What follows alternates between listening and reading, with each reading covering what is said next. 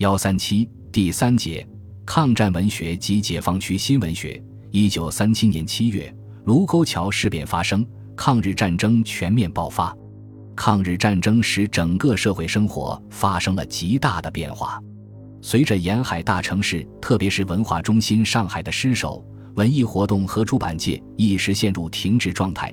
一些较有影响的刊物，如《文学》《文丛》及《光明》《中流》等，相继停刊，代之以《呐喊》《烽火》《光明战士号外》《战时演剧》《战时联合特刊》等小型刊物。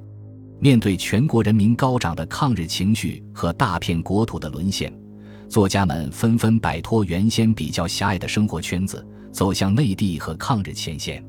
一九三八年三月。中华全国文艺界抗敌协会在武汉成立，理事有郭沫若、茅盾、冯乃超、夏衍、胡风、田汉、丁玲、许地山、老舍、巴金、郑振铎、朱自清、郁达夫、朱光潜、张道藩、姚鹏子、陈希莹、王平林等人。